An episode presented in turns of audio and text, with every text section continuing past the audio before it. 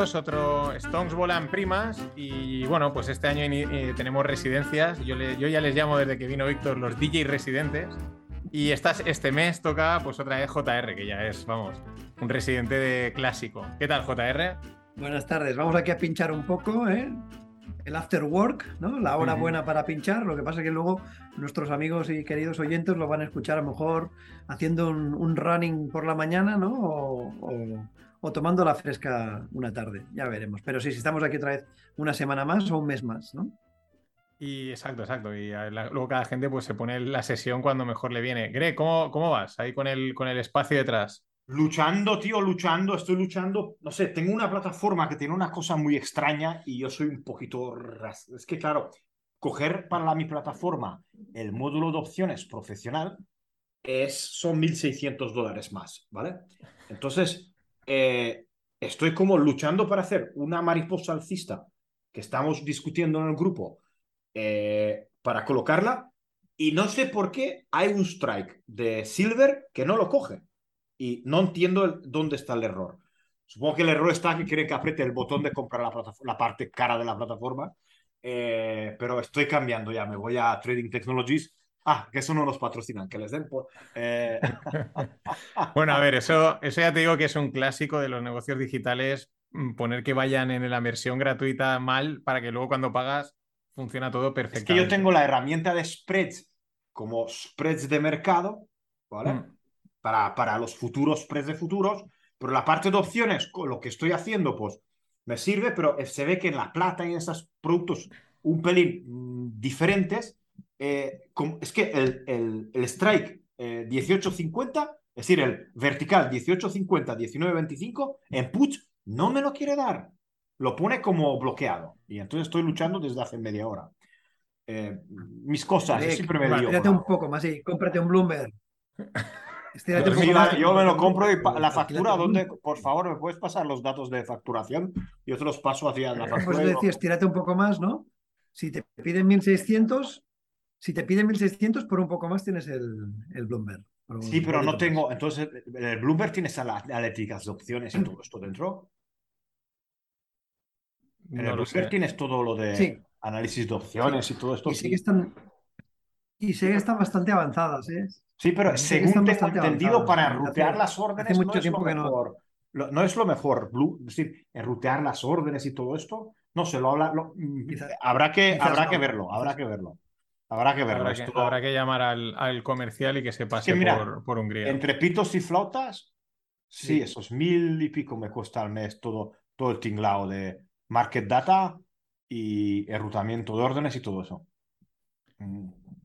Bueno, voy, lo primero, anuncio, pues ya desde que estáis oyendo el podcast, la nueva web de SpreadGreg ya está disponible, que siempre, oye, que no sabíamos que tenías esto, que tenías esto otro, pues eh, la vais a tener ya disponible y entréis ahí y ahí está todo. Y de ahí ya pues os vais a la academia, suscribís a la, os metéis en la suscripción, os pasáis por el canal de YouTube, eh, en fin, lo que queráis, todo ahí concentrado y bueno, pues si falta algún detallito, lo iré retocando, evidentemente. La semana que viene anunciaré patrocinador que no lo conocéis, mm, prácticamente. Pero bueno, va de vinos, ya, ya lo. Ya, ya, han estado por aquí. El otro día estuve en una cata con ellos y la verdad es que molan un montón. Y, va a molar porque yo creo que se vendrán y, y haremos cosas. Y bueno, JR, eh, ¿Va a haber pivote? ¿No va a haber pivote? Mm, es eh, la telenovela venezolana, colombiana, el pivote. ¿no? Una vez al mes toca hablar del pivote, ¿no? Eh, esta semana pasada fue un, creo que fue el viernes, un artículo en Wall Street Journal, ¿no? De Timoracos, me parece que se llama. el, le, le, llamo el Community Manager de la Reserva Federal, ¿no? Que vino a decir algo que también estaba diciendo aquella misma tarde Mary Daly, ¿no? De que quizás si apretaban un poco más las turcas, igual habría accidente. Entonces, lo mejor que era pues levantar un poco el pie del acelerador y aquello que se descontaba que en noviembre 75 puntos básicos y en diciembre 275 se empezó a hablar que solamente eran 50 y automáticamente ya la palabra mágica, el mantra que toca ahora, igual que el transitory fue, ¿no? A finales del año pasado, principios de este año, pues ahora es el pivotar que además se vio confirmado por la reunión del Banco de Canadá ayer, que en sí sería la antesala a la reunión de la FED del próximo martes y miércoles, que el Banco de Canadá solamente elevó los tipos 50 puntos básicos por debajo de la previsión que eran 75. Y ya entonces todo el mundo está con el pivotar. Y eso permitió que la renta fija, especialmente el bono americano que estuvo en el 4, el 10 años, ¿eh? había estado en el casi en el 4.30, pues bajó casi a rozar el 4%.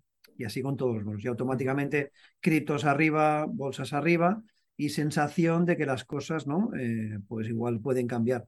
Lo que pasa es que el pivotar para nada significa que las cosas se hayan arreglado. Creo que era en un tuit que colgaba hoy o ayer que decía, no, ya con el pivotar se ha acabado la inflación, no va a haber ningún problema, todo fantástico y a partir de aquí solamente podemos ir hacia el cielo o no, porque todas las subidas, pensar una cosa, la Reserva Federal lleva muchos meses subiendo, o muchas reuniones, porque no son cada mes, sino que son cada ocho semanas, muchas reuniones subiendo tres cuartos de punto los tipos de interés en cada reunión. Eso no se había visto nunca.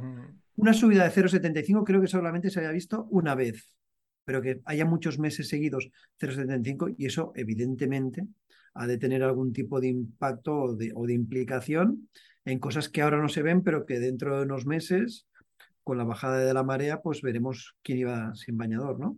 A mí, a mí me ha gustado el, creo que es en el, en el FinPix del, en el último, nos estamos grabando jueves, el que saldrá esta noche, ¿no? He metido un corte de David Solomon, que es el CEO de, de Goldman Sachs, que esta gente, pues a veces, mm, lo que digo, está vendiendo su libro y otras veces está diciendo lo que, lo que realmente piensan. Aquí está hablando en Arabia Saudí y me gusta lo que dice, que dice que la Fed va a llegar a su objetivo, que es ese 4,75, 4 y 3 cuartos. Dice, luego van a parar porque hay que esperar al, efecto retraso de, de esta super subida.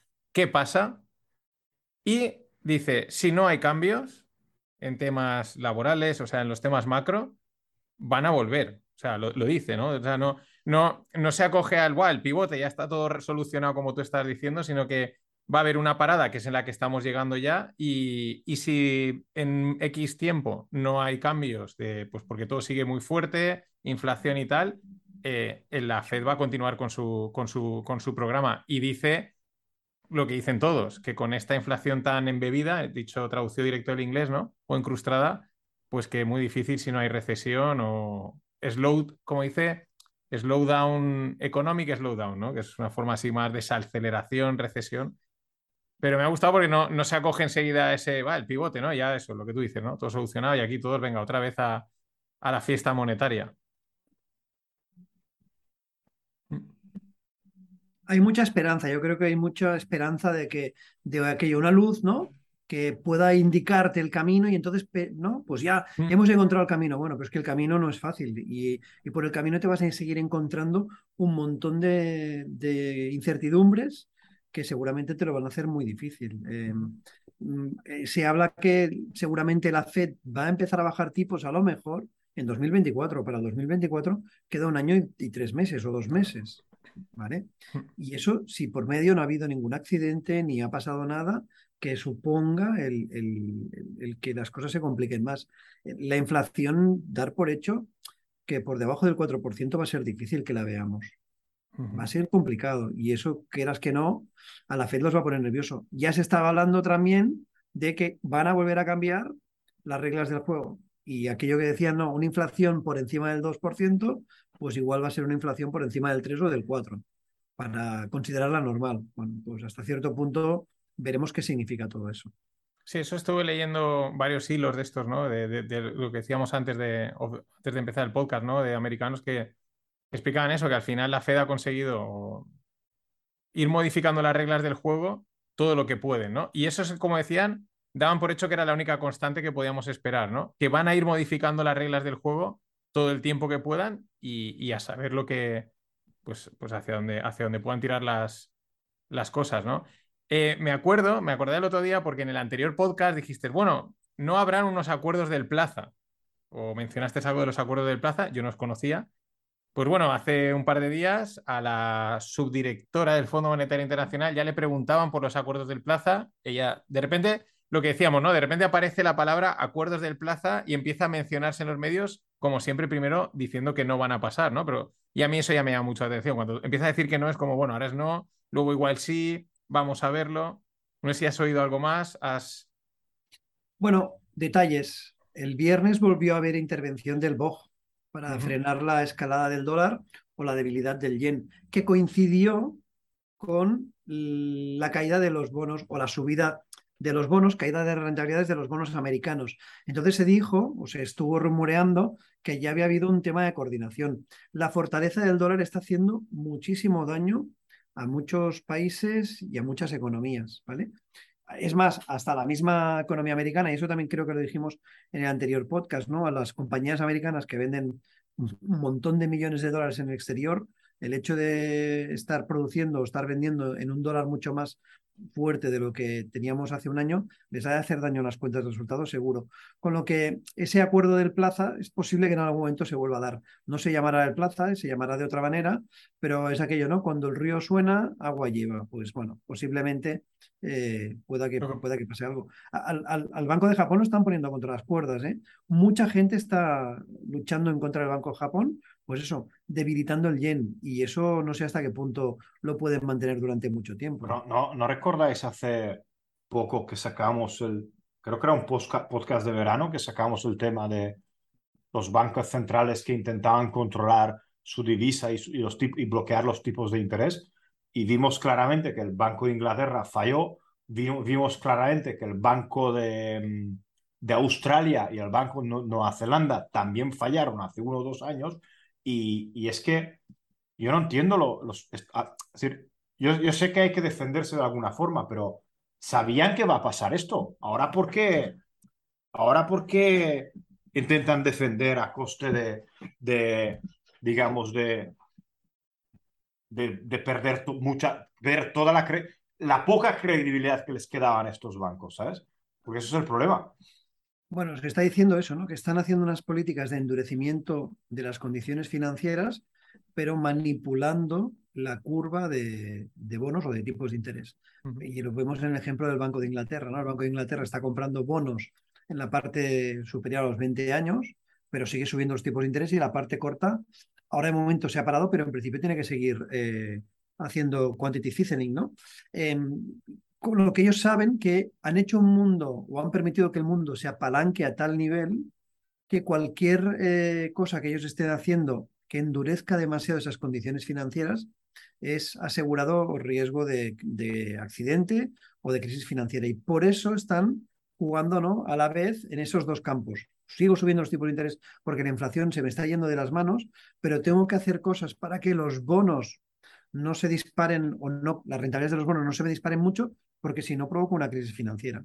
Y ahí es donde puede haber el accidente no previsto, ¿no? el error eh, forzado, ¿no? El error que, que bueno, pues eso, que, que por, por, estar constantemente jugando con fuego, va un día y te quemas. Puede pasar. esto, me vuelvo a repetir, pero esto se sabía, ¿no?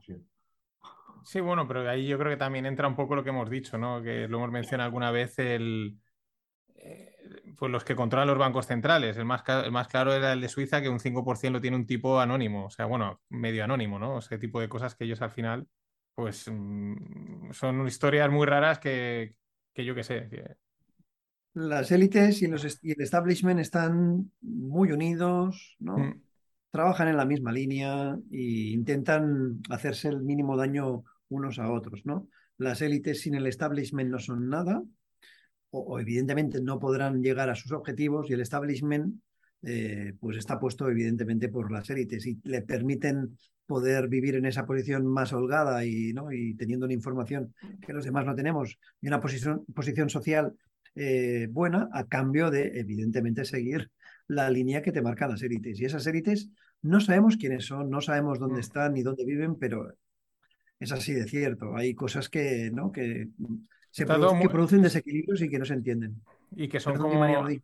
No, que se ven como muy coordinadas, ¿no? Hace, a lo mejor hace años no, pero, o sea, o quizás por los medios de comunicación, pero ahí lo ves como muy coordinado, ¿no? Dices, hostia, qué casualidad que aquí pasa esto, en el otro lado pasa esto, está todo muy homogéneo. Yo lo, yo lo, lo veo muy claro, lo he comentado siempre en los FinPix, la estética de los líderes mundiales en los últimos tiempos. O sea, son todo de un perfil joven, guapo, atractivo, Mm, no hay calvos bajos gordos como eran antiguamente los, los líderes, ¿no? Eh, es verdad, o sea, ves, la chica hasta que digo, la, la, subdirectora del Fondo Monetario Internacional, pues una chica de origen como pakistaní, indio, eh, de estética, ¿no? Joven, Sí, sí. guapa, el, el, el- el Richie este que ha entrado en Reino Unido.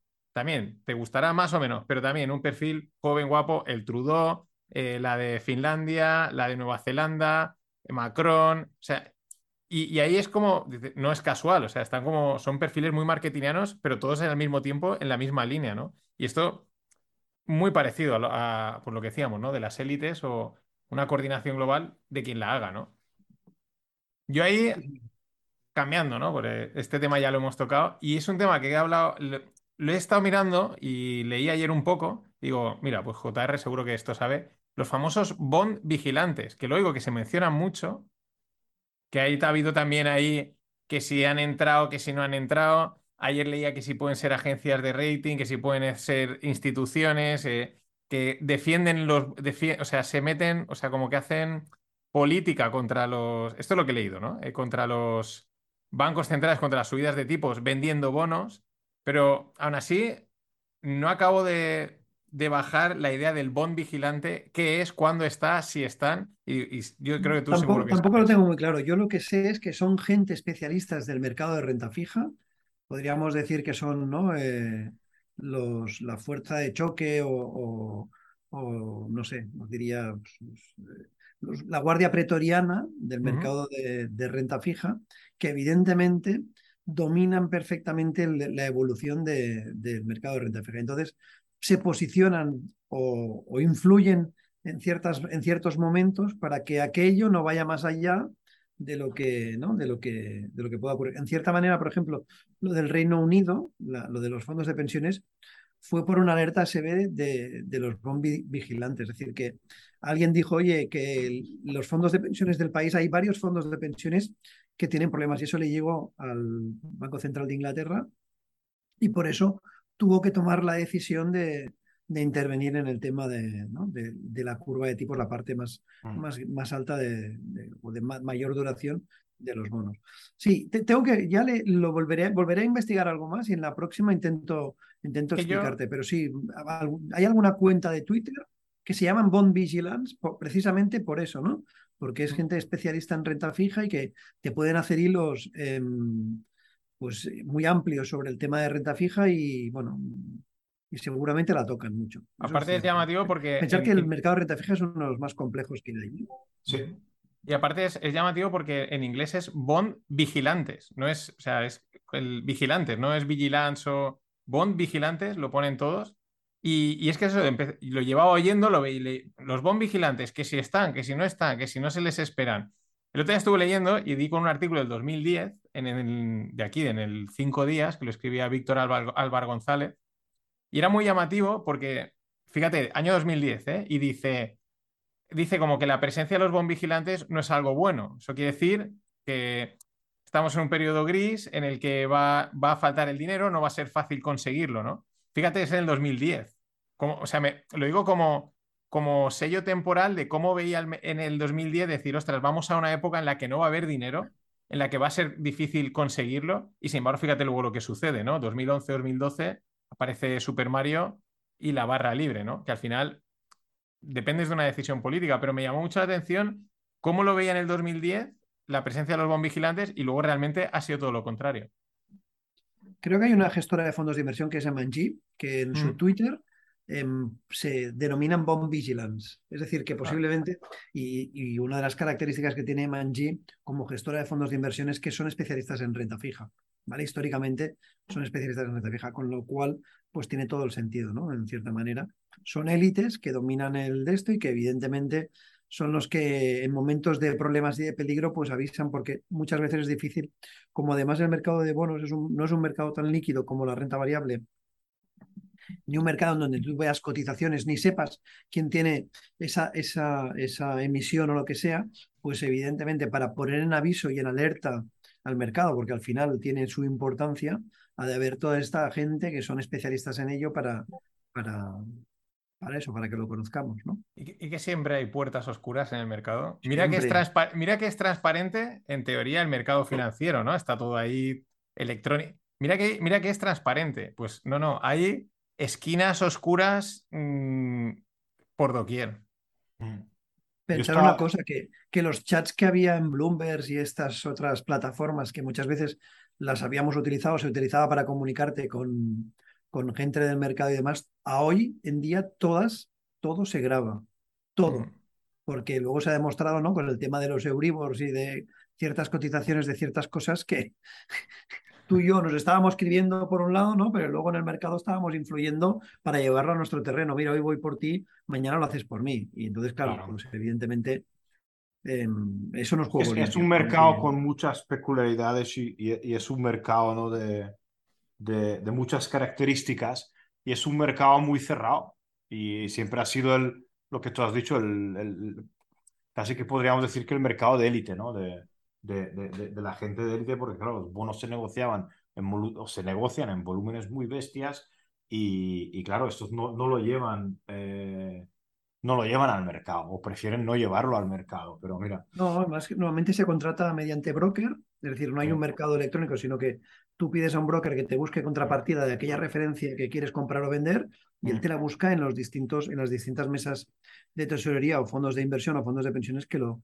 que los lo puede tener. Sí, sí, Y sí. luego, y luego esto, esto lo sé por un amigo que, que trabaja en un, pues, tiene un buen puesto de, de trading aquí en España, pero luego aparte cuando estuve con el máster en, hace ya unos años, pero allí en Carnegie Wharf, ¿no? Que estuvimos visitando, eh, pues bueno, por allí pasan, y, y bueno, pues luego en la hora de las cervezas bajamos allí y, y te contaba algún trader que había por ahí y decía, bueno, sí, pero al final tengo que, o sea, hay una parte personal, o sea, hay un, bro- el broker, si has ido a cenar con él y te conoce, te da precio, o sea, literalmente, ¿no? O sea, eh, y si no, mm, ni electrónico ni leche, o sea, quédate a la espera que yo a ti no te voy a dar precio, no te voy a dar producto, ¿no? O sea, hay- sigue habiendo, eh, lo digo también porque como no soy gente, pues que, que entiendan que la otra parte que a lo mejor no conocen, ¿no? Que conoces al broker, el broker te da precio y te vende o te compra o te consigue el producto, lo que quieras, el tipo de interés, el bono, lo que sea. Eh, ¿no lo conoces? ¿Le has caído mal? Pues mm, búscate la vida. Sí. Ese es el... En la City hay mucho, muy, mucho after work, ¿eh? es decir, el ir a tomar pintas después de, de estar negociando durante el día con aquel que te estaba dando contrapartidas, algo habitual, ¿eh? No es extraño. Sí, ¿vale? sí. Y, y Y esa parte eso, salir de... a cenar con el broker o con gente. Sí, pero esto, es- esto se, se, se entiende poco en el, en el mundo retail porque, porque la gente no está acostumbrada a mover volúmenes grandes. Pero cuando tú necesitas lanzar una orden grande, necesitas una red de brokers, ¿vale? Para, para poder colocarla y poder, eh, ah, para poder hacerla a un precio medio razonable, ¿vale? Y para eso se necesitan y por eso siguen existiendo y por eso siguen estando muy activos, digamos, los brokers. Sí. Ya sabéis que, por ejemplo, al mercado de high yield, al mercado de, de- de crédito de rating más bajo, se le denomina el canario de la mina de, de los activos de riesgo. ¿Por qué? Porque está gestionado por, por el smart money, por el, por el dinero, entre comillas, inteligente, que evidentemente tiene una información que los demás por detrás no, no la tenemos. Por tanto, mientras el high yield esté presionado, seguramente la renta variable seguirá, siendo, seguirá estando presionada. Si el high yield ¿no? Deja de estar presionado, automáticamente seguramente eso se acaba trasladando también a la, a la renta variable. Sí, sí, o sea, eso es...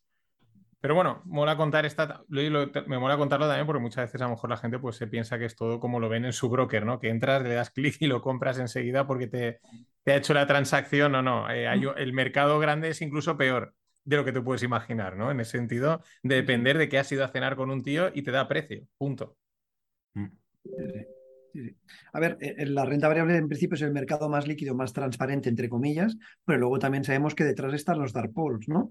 Que hay gente que negocia cosas que tú no, que tú no conoces ni volúmenes que tú ves. Pero es que en el caso de la renta fija es mucho más exagerado que eso, porque el mercado de renta fija, existiendo como existen igualmente mercados electrónicos para contratar o comprar o vender renta fija, mucho se hace en mercados OTC, en donde tú vas contra la par- contrapartida, sabes qué línea de crédito tienes o qué línea de riesgos tienes con esa contrapartida y el broker es el que te dice, mira, con Barclays te, puedo, te puede vender 200 millones de esta referencia que estás buscando. Pues vale, tengo línea, voy a liquidar en dos días, pues lo cruzo y sé que en dos días yo Mm. le he comprado, le pago y punto. Ujú. Sí, sí. Tengo, bueno, eh, aviso ya también JR, pero eso lo haremos otro día. La semana que viene viene Enrique Castellanos, que, que sé que es colega tuyo, Ah. antes lo has dicho. Vendrá solo, Sí, que me sí, dijo sí. Greg, traemos a los dos. Digo, no, que venga primero Enrique y luego ya otro día montamos una tertulieta eh, a cuatro, eh, pues más, más sí. dicharachera.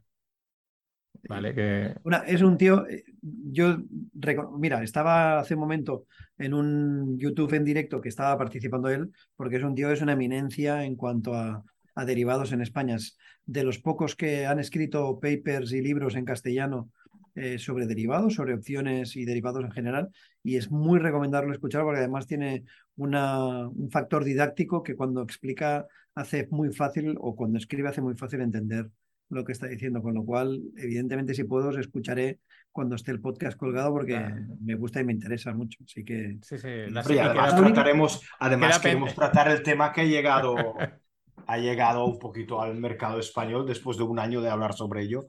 ¿Sabes? Es decir, aterrizado también. Ahora tenemos que buscar otro tema, Fran- eh, Mariano. No, Ya, ya eh, lo- yo los- ayer, a ver, en la reunión. Los swaps en de la reunión- varianza. eh, claro, ya lo dije. Yo en la reunión de ayer del, del grupo Delta ya dije, ojo con los swaps de varianza. Es, es lo que, es lo que está moviendo las grandes manos para quitarse la volatilidad sin el- lo complicado de estar, de estar cubriendo las opciones constantemente. Es una exposición pura volatilidad, pero es un monstruo. de- definido por los que saben esto, dicen, es una cosa muy fea.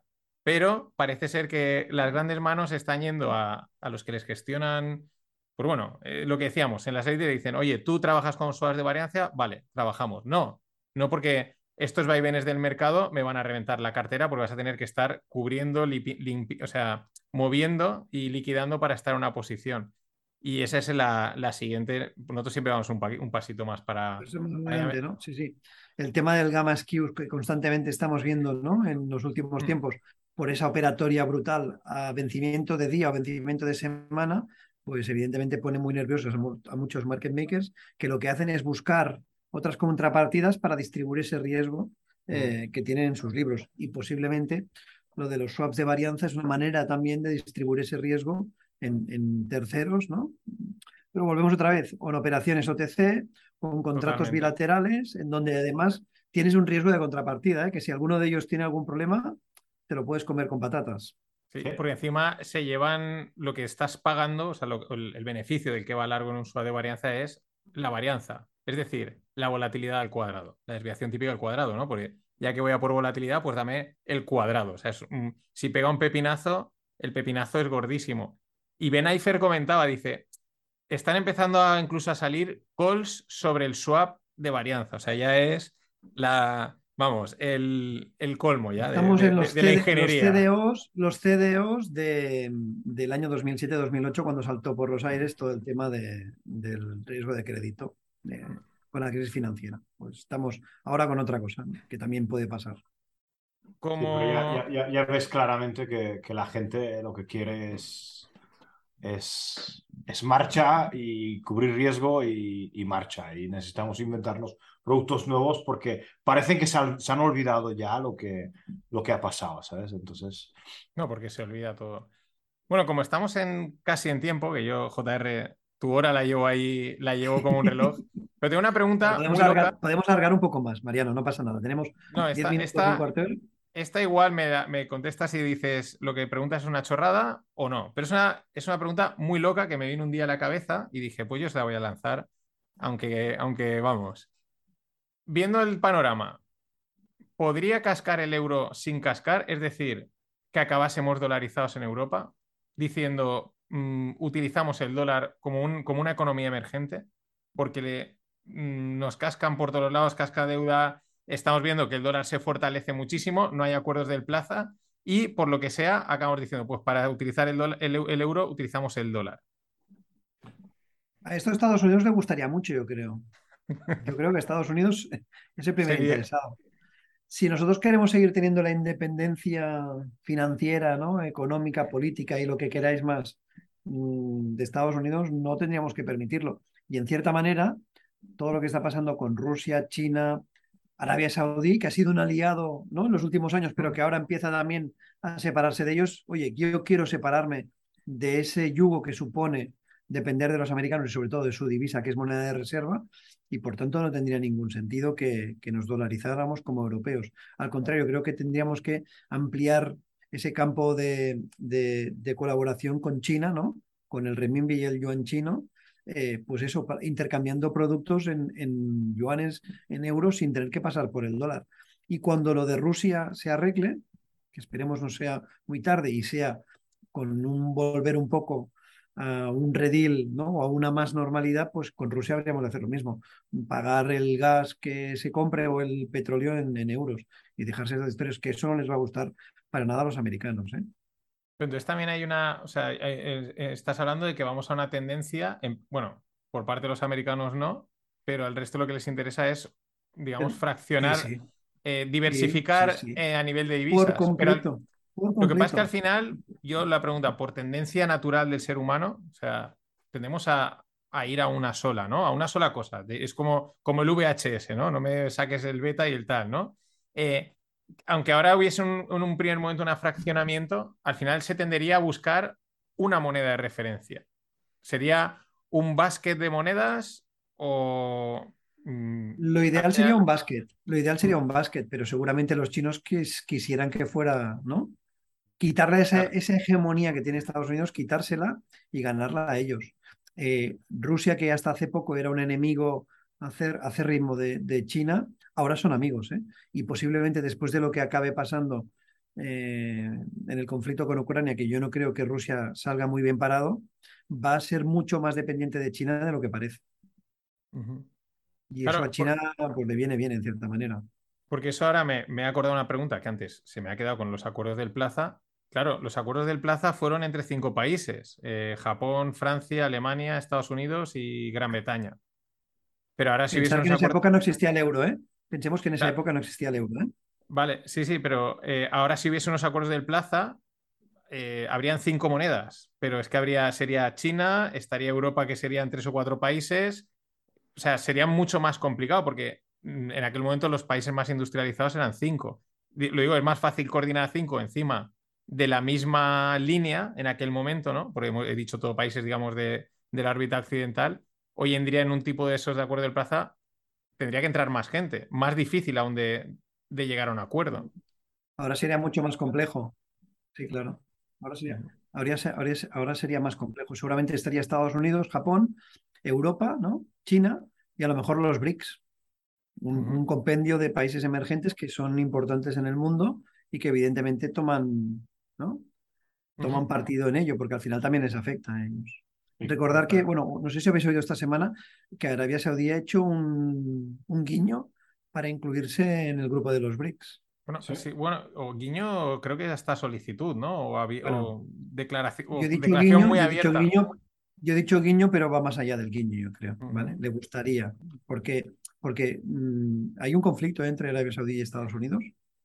Eh, lo que ha estado pasando últimamente con el tema del petróleo ha hecho que esas relaciones que eran fantásticas se estén rompiendo, estén haciendo aguas ¿eh? y que posiblemente -huh.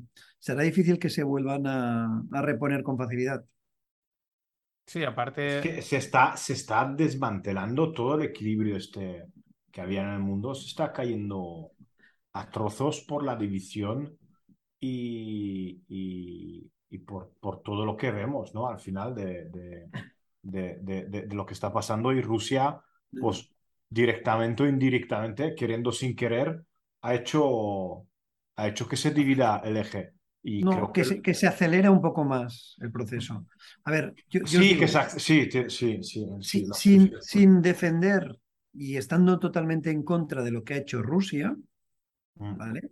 Posiblemente es una reacción a muchos años de dominio de Estados Unidos de imponer su ley y de imponer sus normas.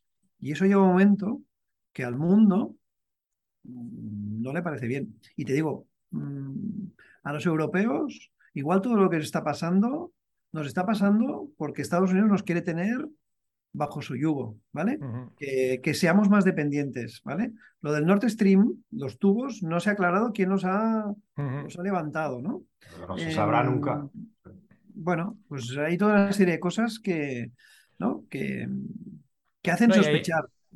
Y ahí entran, entran también otras las connotaciones militares y geopolíticas más allá de las económicas. Cuando entrevisté a, eh, a, Jesús Pérez Triana, que es, está en Twitter y, y, lo explicó muy bien, ¿no? Como en el 2014, en unas declaraciones de Obama, dice que él eh, fueron llamativas porque estando en o sea, ya hizo como el foco está en el Pacífico. O sea, eh, era como ya Oriente Medio, ya estamos empezando a, ya empieza a, desmantelarlo, entre comillas, ¿no? O sea, ya el foco ahora lo vamos a llevar al Pacífico, ¿no? O sea, en el 2014, ¿no? Porque ahí también hubo, eh, Rusia creo que entró en Afganistán, bueno, siempre han habido conflictos, ¿no? Pero son cosas que vienen de más atrás y tienen también mucha conexión, pues lo de siempre, ¿no? la zona caliente ha sido Oriente Medio, pero es verdad, ellos se han retirado de aquí. Eh, ahora mm, hay mucha potencia económica en el sudeste asiático, eh, la movida de Taiwán, China, etcétera. Y es el foco, lo que pasa es que va más lento, ¿no? Y ahora está centrado aquí, pero eh, lleva moviéndose bastante más tiempo el que pensamos. Pero ahora, ahora la, gran pregunta es, ¿van a conseguir algo con, con esa declaración de China, Rusia, de vincular la materia prima al...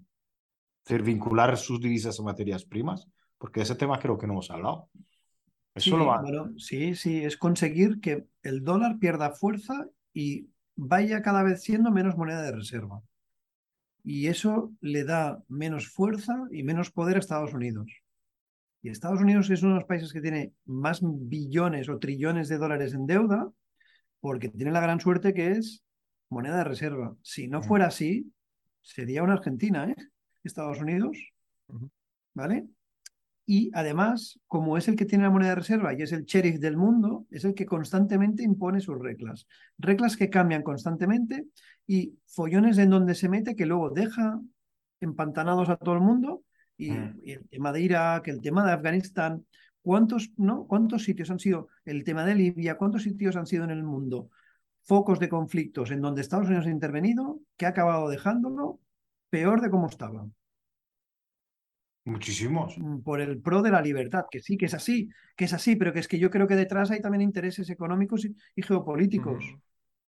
Y yo creo que al final aquello que dejas peor de cómo estaba, acaba yendo al otro lado del... Pero Estados Unidos siempre ha sido así. Y hasta, que hasta, que es el sheriff del mundo va a seguir siendo así. Y él ahora, para no perder su dominancia, su, su tal, va a intentar imponer lo que sea. Y nos han impuesto gas y mira que nos, nos han ahogado en nuestro propio gas, ¿vale?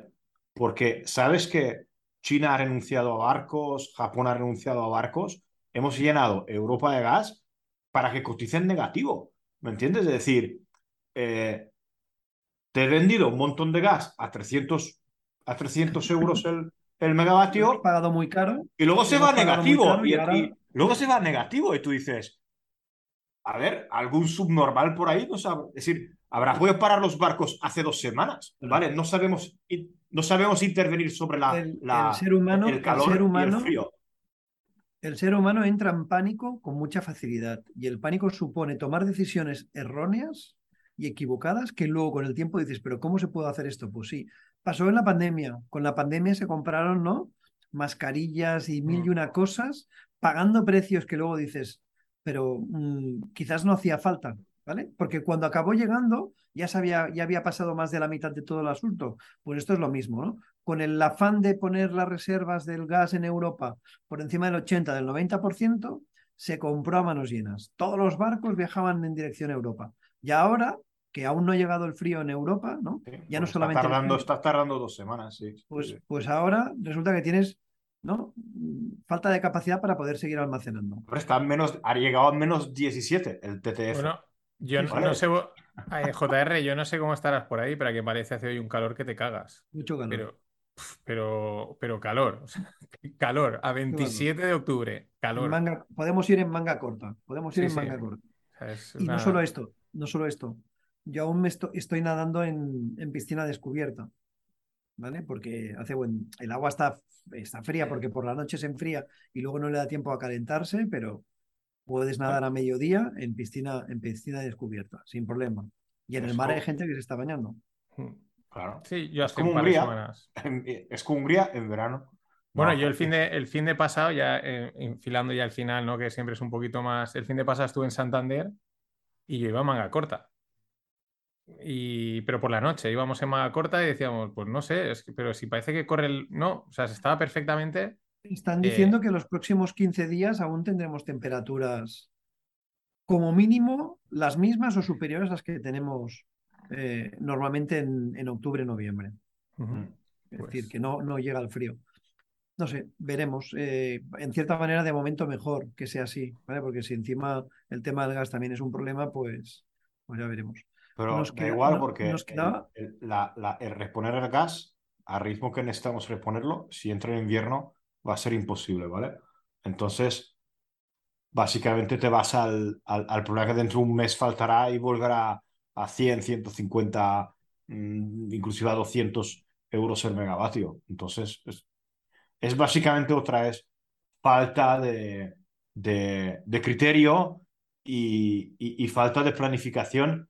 Y, y nada, es, es Europa, es que es, es Europa. No, yo no puedo decir otra cosa, es Europa, somos así y, y jugamos Bueno, a perder. El tema está. de la globalización tiene grandes virtudes, pero también tiene grandes defectos, que como dependas de lo que pase alrededor tuyo, eres prisionero de estos. Y es lo que ha pasado en Europa. Nos hemos convertido, ¿no? Todas estas leyes que están muy bien, ¿no? De no querer permitir el fracking para sacar gas. Mm. Por ejemplo, en Alemania hay una región, no me acuerdo cuál es, que tiene unas reservas de gas brutales, que se ve que tendríamos para no sé cuántos años de, de gas en, en buena parte de Europa. Claro, todas las leyes ¿no? en favor del, del medio ambiente y demás han prohibido esto, pero en cambio es permitido ser dependiente de Rusia en el gas. Y quien dice el gas dice mil y una cosas que no... Que, Que no decimos sé. ahora, sí. Correcto. Y entonces veremos. Por cierto, un- cambiando de tema, no hemos hablado para nada de el Reino Unido, ¿no? De Liz Truss, la primera ministra más, ¿no? Con menos tiempo en el poder, 45 días, y todo lo que creo que es una lección, ¿eh? Lo que, lo que se puede aprender de lo que ha pasado, y es como un gobierno toma decisiones populistas pensando que tiene la paella por el mango, ¿no? Y como el señor mercado y evidentemente los bancos centrales lo acaban poniendo en su sitio. Mm. Sí, sí, no, o 130 sea, 130 mil millones más de, déficit- de- de libras de déficit, ¿no? Ah, que salen sin haber hablado con el Bank of England ni nada, diciendo, no, nosotros haremos esto, esto y esto, y esto, y se quedan tan anchos. Y como en tres semanas o un mes y medio, todo cambia por completo y veremos porque la libra y los bonos ingleses no han vuelto donde estaban.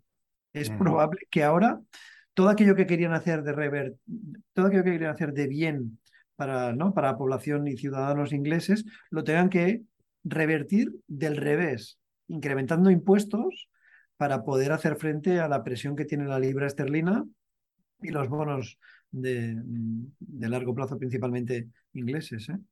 sí, sí, no, eso ha sido, mira, eso, habían, habían bastantes cosas que contar. Es que eso ha sido brutal, o sea, han sido seis semanas y luego lo mismo, eh, accede un multimillonario a ser presidente de, de, porque Se este ha es- casado, que se ha casado mucho, se ha casado. sí, está casado con, pero da igual, es, vamos, o sea, eh, mil kilos tiene en de, la cuenta. viene de, formación, colegios de élite, de, de amigos. eh, bueno, Pero ¿cuántos tiene- ministros de finanzas en Euro- Europa han pasado por Goldman Sachs? Bastantes. Bueno, y primeros ministros de un país y presidentes de un banco central, ¿no? Mm. Es, Mario- que Goldman Sachs es, Goldman Claro. Sachs es, Goldman Sachs es religión. Es, ellos, ellos saben lo que hacen. ¿Me entiendes? Y si, y si no funciona, cambian las leyes para que funcione. Que no, que, que, que ellos son así, que no. No, el, el no- no se- vicepresidente del Banco Central Europeo, el vicepresidente del Banco Central Europeo, que es español, creo que también viene de Goldman Sachs. Sí, de Guindos es, de Guindos dices, de Guindos es, Sí, señor, de sí, Guindos señor. es de, de Goldman Sachs. Eh, vamos, de... Bueno, el italiano también y hay Claro. bastante- Sí, sí, sí. Hay Pero, pero. Mario, pero Mario, Mario Draghi creo que, que lo ha hecho muy bien. Yo he sido muy crítico con muchas cosas de, en los bancos centrales, pero creo que es de aquellos que ha sido, en cierta manera, más honesto. ¿no? Y, y que lo que ha dicho realmente lo pensaba y lo que ha hecho también coincidía con lo que iba diciendo. ¿vale? Y luego otra sorpresa, que os dejo también ahí, que ya si queréis comentaremos, es como ese miedo que teníamos todo con Giorgia Meloni, parece Ah. que es más europeísta y más atlantista de lo que muchos podían pensar, ¿no? Ha llegado a renunciar y a renegar del fascismo en sede parlamentaria, ¿eh? Y mucha gente la ha votado eh, con unas tendencias y con unas líneas eh, en esa dirección, ¿eh? Sí, eso ha sido, eso ha sido brutal también. Eso ha sido eh, mm, vender una cosa, ¿no? Un populismo Correcto. X y al día siguiente eh, jurar el rápido, ¿no? Jurar el gobierno y Draghi le dijo, yo te apoyo, o sea, me necesitas para eh, estar en connivencia con Europa, porque si no vas a tener un problema. Y dijo, vale, perfecto. Pero tienes que renunciar, o sea, eh, se ve que es... mm, le dijo, yo te, yo te voy a dar apoyo, te voy a dar soporte en Europa de todo lo que tienes que hacer y como punto de conexión, pero tienes que, que moderarte. Vale, o sea, no tardó ni dos minutos, sí, adelante. No, no. Yo, yo es que hasta en algún momento llegué a pensar que a Mario Draghi lo nombraba ministro de Finanzas. Hostia, sí, sí. Porque al final el conocimiento que tiene este hombre y la línea que tiene, ¿no? Mm, Con las élites y con el establishment, igual le hubiera ido muy bien. mm. Ahora está presenta- va a presentar un nuevo plan eh, fiscal para, con cambios. No sé si van a ser buenos o malos, no sé si van a ser para apretar a la gente o para hacérselo más fácil, pero la sensación que así de primeras tengo es que igual es bueno lo que va a presentar. Por, por lo que dices, ¿eh, Mariano? Porque, porque ha habido un cambio brutal y a lo mejor se ha rodeado de gente que le está... Pero bueno, que- cambió en 24 horas, ¿eh? Sí, sí. Fueron, fueron 24 horas literales de, uy, que estos mañana igual anuncias, que rompen con tal y que se van con Rusia a pedirle petróleo, o sea, vamos, que rompen con Europa y no, no, no, se ve que las élites, las manos fuertes de verdad dijeron, mira, puedes tener un problema muy gordo o no, vale, pues no quiero problemas, ¿no? Fue inteligente también, ¿no? No ha Mm. hecho a lo mejor como Reino Sí, Unido a que mí, digo, a mí me ha sorprendido muy positivamente. ¿eh? A mí me ha sorprendido muy positivamente. Como, veremos, eh, to- justo acaba de empezar ¿eh? Mm. Eh, su gobierno, veremos qué pasa, porque luego al final tiene a dos socios. Matteo Salvini y Berlusconi, que, que todo y que em, su partido, ¿no? Fratelli d'Italia, es el que tiene mayor número de escaños eh, electos. Por tanto, es el que tiene que marcar la pauta, pero los, a los otros dos los necesita. No, Italia, es que lo de Berlusconi creo que da para un podcast entero. O sea, es, es el tío, vamos, impertérrito ahí en Italia. O sea, yo es que cuando ganó esta digo, ¿pero dónde ha salido? Y digo, vale, es que está este tío por detrás. O sea, ahí está, ¿no? En, en fin. Bueno, Una, ya- una pregunta, os quiero lanzar una pregunta antes de irnos. ¿eh? adelante. No, no, no. Tú, si yo es por tu tiempo, tú cuando tú digas Ah, dices, sí. cortamos, cortamos. Una pregunta, y quiero que me contestéis vosotros dos a ver qué pensáis. ¿A Listras la echó los miembros de su propio partido o la echó el señor Mercado? Yo he perdido. ¿Qué es la pregunta? A ver, si. Lis- La Tras- repito, Listras la echó del gobierno, la, la ha hecho dimitir sus miembros del partido, el partido autor y el partido conservador, o ha sido el señor Mercado el que la ha echado.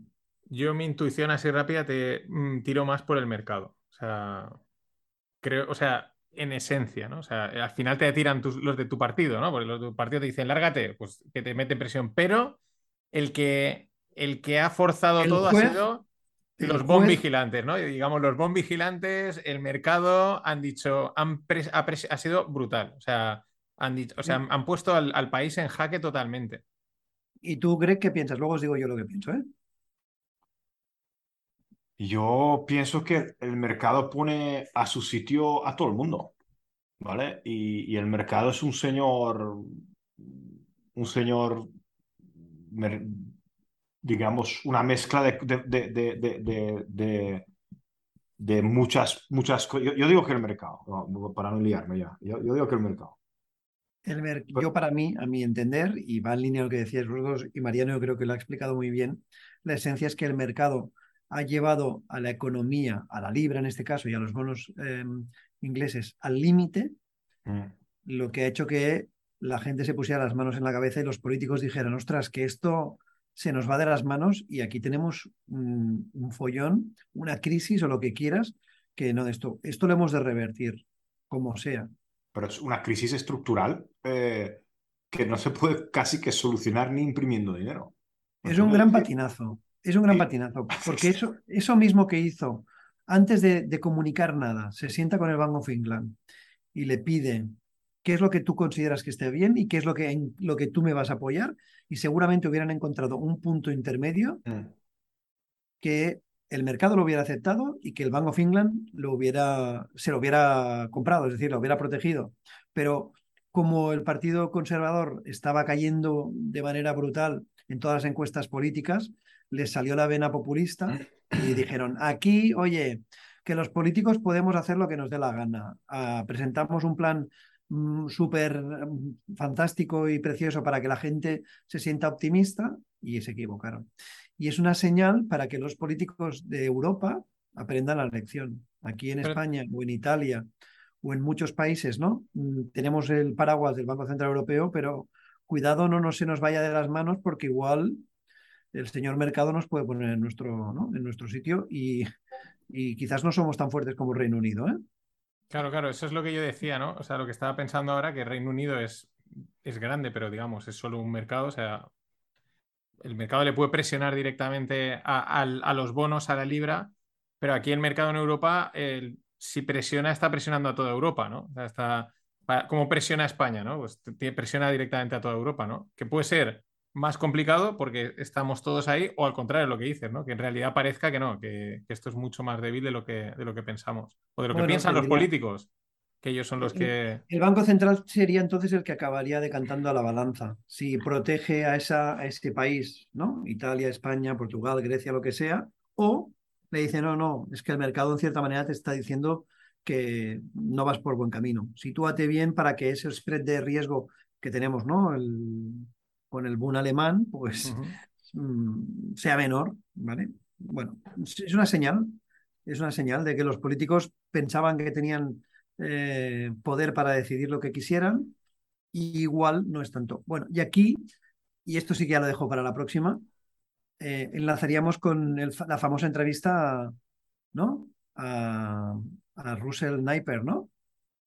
Vale, sí. Sí, esa, esa a mí me ha gustado. Yo, lo, yo, os lo he puesto enseguida porque en un podcast he oído hablar de él, pero eso de que yo con los nombres y tal me llevo fatal, como que no lo... Y, estaba buscando y buscaba por sus análisis y por su pensamiento, y cuando lo encontré, digo, enseguida os copié a los dos, digo, de esto tenemos que hablar. Pero lo que, es este llamativo...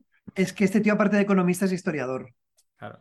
Pero lo que es llamativo es que al mismo, el mismo día que aparece su, bueno, que se retuitea su entrevista, que se hace viral, aparece un artículo en, en, The Economist alegando lo mismo. Que es el. The Economist es el mainstream. Él sale en un medio independiente o yo qué sé, en un blog. Pero The Economist ya es la voz oficial del mainstream, ¿no? Diciendo en la misma línea, ¿no? Y pero es que al final es. Yo, yo en un podcast, en uno de los films, lo definí la esperanza y el ansia monetaria. O sea, eh, el, todo el mundo está tan enganchado a, la droga del dinero que en cuanto aparece alguien con más o menos razón, no tengo ni idea, pero que dice, tranquilos, que va a volver el dinero, la inversión y todo va a estar bien, ¡buah! todo el mundo enseguida empalmadísimo, podríamos decir, ¿no? Todo el mundo... es que, vale, sí, sí, sí, Para mí es un ejemplo de lo enganchado que está todo el mundo a estas políticas monetarias fáciles. Pero mi país funciona desde los... Ah, perdona, funciona eh, igual no es la. No, no, se puede decir que funciona. Es decir, mi país está enganchado y empalmado, como tú has dicho, eh, de esta forma en los últimos, eh, digamos, cinco años. En mi país hay, financiaciones al 0% de interés o al 0,25 hubo en forintios, ¿vale? Ni en euros, en forintios, para los amigos. ¿Vale? Y, y dicen, no, no, es que le tienes que prestar a esta empresa 10 millones, 20 millones para construir una fábrica nueva y le tienes que hacer. Y claro, pues esa línea. No es que cuando, cuando lo he dicho, digo, es que este, este tío está en Hungría y ha hablado con mi, comandante de jefe. Es que aquí en Hungría, yo os digo que, que, y creo que me repito, se compraban terrenos y financiaban terrenos para los amigos, pero 100, 200 hectáreas a gente que tenía nóminas de 12.000 euros. Sí, sí. ¿Vale? ¿Y es por qué? Porque es que es el hijo de, y entonces esa, esa financiación centrada, avalada por el Estado, Aquí, si queréis, podemos hacer estudios. ¿eh? Os mando estudios hechos por Gregory. ¿Cómo funciona? Básicamente funciona que todos tienen coches eh, nuevos, BMWs y tal. Empresas, cuidado, empresas. Y eso, eso es lo más importante. Empresas fantasma que reciben el dinero y el 70% o el 50% de las fábricas, de las carreteras, de las reformas, los hospitales que se deberían hacer, no se ejecutan o falta el 30%. ¿Vale? Europa va hacia esto. Que nadie se piense que esto va a ser bueno. Os lanzo una propuesta. Como tenemos un fantástico anfitrión que lleva muy bien todos los podcasts y todas las historias, que es en Mariano, si tenéis tiempo en las próximas tres semanas de buscar un hueco, hacemos un monográfico, un podcast que empiece con el tema Naiper, ¿no? De, vale. No, bueno, eh, eh, cuando quieras. Cuando quieras. Estamos Voy a por una copa de vino y ahora vuelvo. Aquí... lo, digo, porque llevamos, no, lo digo porque el podcast llevamos ya, ¿no? 45, 50 minutos. llevamos, vamos caminos de la hora. No, no, no. Y hay temas que son, dan para mucho. Pero mandas tú, JR. Cuando tú digas, Venga, pues eh, tal eso, hacemos. Pues de récord nos ponemos de acuerdo y buscamos. Te digo, te digo una cosa: si quieres, si quieres traer un invitado más, a libre, a libre elección está invitado. Alguien que diga, mira. He de pensar, a ver, he de pensar a ver quién podría, quién nos podría ayudar con esto, ¿eh? porque evidentemente no es fácil, ¿eh? No, no hay. O alguien, ¿no? bueno, eso, alguien que tú digas, mira, me apetece este tal, sin libre. Pero cuando digas, lo hacemos. Así que, eh, bueno, eh, vamos a cortar ya. Hoy me he dado cuenta que creo que se ha cortado a ratos la. Porque me he dado cuenta que nos hemos descuadrado. Creo que te llegaba el audio un poquito más tarde, a mí un poquito antes. Sí, es posible, no sé, es posible. No sé qué ha, pasado. Ha pasado algo en algún momento, lo digo porque igual la gente, ahora que está yendo, digo, ¿qué ha pasado en algún momento que esté descallado? Pues que estaba el, audio viajando a, través de las ondas. Bueno, rápido, plan de fin de.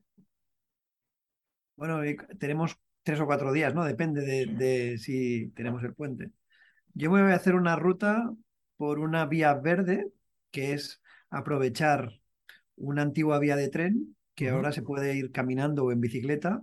Pues me voy a hacer eh, en el sur de Cataluña y una vía verde fantástica. Pues me voy dos días, ¿eh? de los cuatro, dos. Dos estoy en casa y los otros dos voy a hacer esto. Pero bueno, eh, bien, ¿no? Y además si hace buen tiempo, pues mejor aún. Así que. Buen plan. Sí, sí, que es un buen. Muy buen plan. ¿Y vosotros? Greg. A mí me han llegado ayer los chuletones de España. Gracias, Miguelito. Em, y el plan es arreglar cuatro cosas al lado de la casa eh, y luego vienen familiares y estar con los críos, básicamente. Y aquí, aquí buen tiempo no hará, porque ya, ya ha empezado, aquí ya está empezando el invierno, así que en bici no podré ir. Nada, eh, estar un poquito con la familia, comer bien y, y tengo un par de papers que estoy enganchándome bastante a papers y tengo ganas de leerlos. Entonces voy a aprovechar, pues, no, no es trabajar porque leer, papers para mí es pasármelo bien y, y más o menos eso. Yo no sé si lo hemos comentado alguna vez, pero que cada vez leemos menos libros y leemos más informes, más papers, ¿no? Más historias de estas. A mí me pasa mucho, ¿eh? A ver, es que yo tengo acceso a una base de datos de papers que están todos, ¿vale? Están enfocados, están, te sacan los, los papers, te los analizan y te los cuantifican, ¿vale? Y eso ayuda mucho. ¿Por qué? Porque hay muchas cosas que estás a lo mejor durante años pensando de que, de que puede haber una ventaja, porque mi, mi, idea es buscar ventajas, ¿vale? Y, ves el paper mal hecho y hay ventaja. Y dice, coño, la ventaja que hay si lo haces bien. ¿Me entiendes? Porque, hacer claro, al contrario, hacer al contrario que dice el paper. No, no, no, no, no, no. Analizan ventajas que yo sé que existen pero lo hacen mal porque son matemáticos y no entienden del mercado. La mayoría de esos tíos no saben qué es un mercado financiero. Venga, venga, eh, apunta para otro podcast. Hasta luego, me callo. ¿Y tú qué? ¿Sabes navegar? ¿Tienes no, no, no, no, este fin de tengo mi última boda, o sea, tengo, he tenido tres bodas en agosto. O sea, no me veis sangrando de milagro, ¿vale?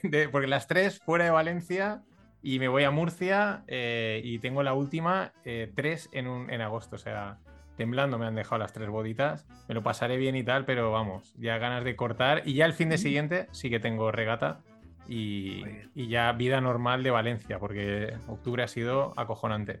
Así que, pues nada, oye, JR, eh, fecha para el especial de Napier y, y, y el mes que viene tienes sesión de residente, como siempre muchas gracias. Un abrazo muy grande, gracias a todos. Gracias, JR. Para